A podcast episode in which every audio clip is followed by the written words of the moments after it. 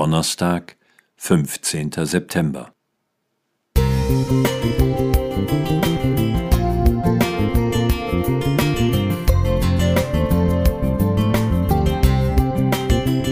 Ein kleiner Lichtblick für den Tag.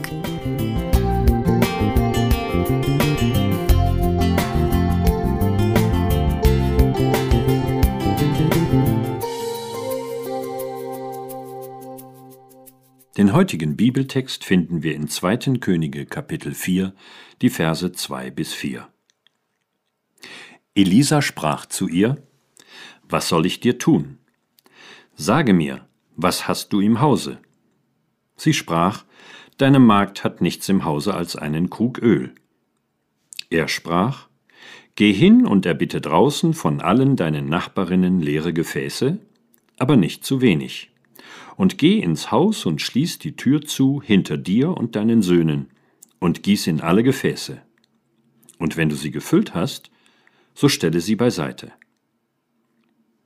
Wieder eine dieser merkwürdigen Geschichten mit dem Propheten Elisa. Ähnlich wie die Begebenheiten mit dem giftigen Essen im Topf, der schwimmenden Axt oder der Heilung des syrischen Generals.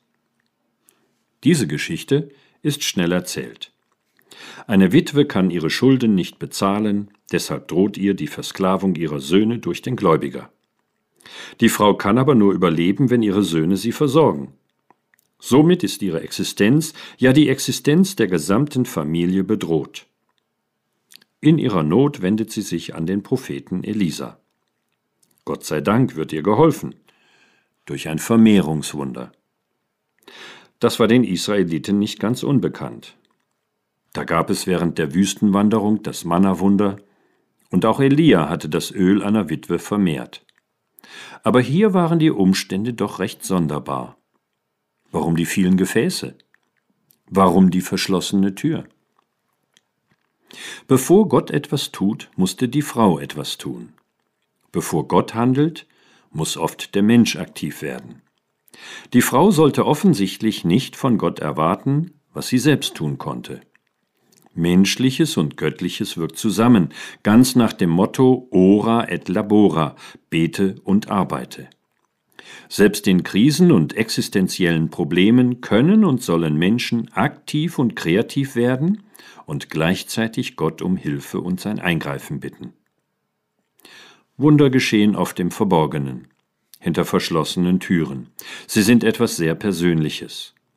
Für diejenigen, die sie erleben, sind sie eindeutiges Handeln Gottes. Andere können das manchmal gar nicht verstehen. Greift Gott auch heute noch ein? Ja, das glauben wir. Doch in der Regel nicht als große Show, nicht als ein öffentliches Ereignis. Aber wenn Gott bei dir und bei mir handelt, dann spüren und wissen wir das.